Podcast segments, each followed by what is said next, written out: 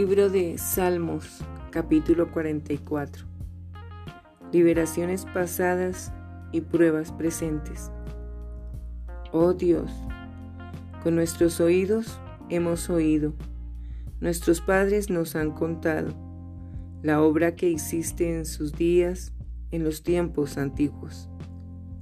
Tú con tu mano echaste las naciones y los plantaste a ellos. Afligiste a los pueblos y los arrojaste, porque no se apoderaron de la tierra por su espada, ni su brazo los libró, sino tu diestra y tu brazo y la luz de tu rostro, porque le te complaciste en ellos. Tú, oh Dios, eres mi rey, manda salvación a Jacob. Por medio de ti sacudiremos a nuestros enemigos. En tu nombre hollaremos a nuestros adversarios porque no confiaré en mi arco, ni mi espada me salvará, pues tú nos has guardado de nuestros enemigos y has avergonzado a los que nos aborrecían. En Dios nos gloriaremos todo el tiempo y para siempre alabaremos tu nombre. Pero nos has desechado y nos has hecho avergonzar, y no sales con nuestros ejércitos nos hiciste retroceder delante del enemigo y nos saquean para sí los que nos aborrecen.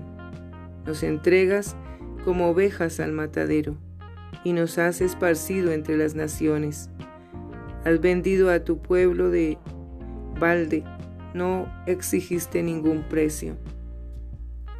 Nos pones por afrenta de nuestros vecinos, por escarnio y por burla de los que nos rodean. Nos pusiste por proverbio entre las naciones. Todos al vernos menean la cabeza. Cada día mi vergüenza está delante de mí y la confusión de rostro me cubre. Por la voz del que me vitupera y deshonra, por razón del enemigo y del vengativo. Todo esto nos ha venido y no nos hemos olvidado de ti y no hemos faltado a tu pacto. No se ha vuelto atrás nuestro corazón, ni se han apartado de tus caminos nuestros pasos, para que nos quebrantases en el lugar de chacales y nos cubrieses con sombra de muerte.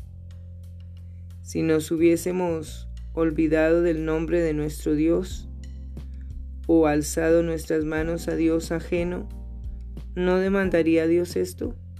Porque Él conoce los secretos del corazón. Pero por causa de ti nos matan cada día. Somos contados como ovejas para el matadero. Despierta.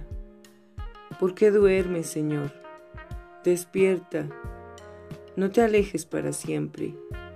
¿Por qué escondes tu rostro y te olvidas de nuestra aflicción y de la opresión nuestra?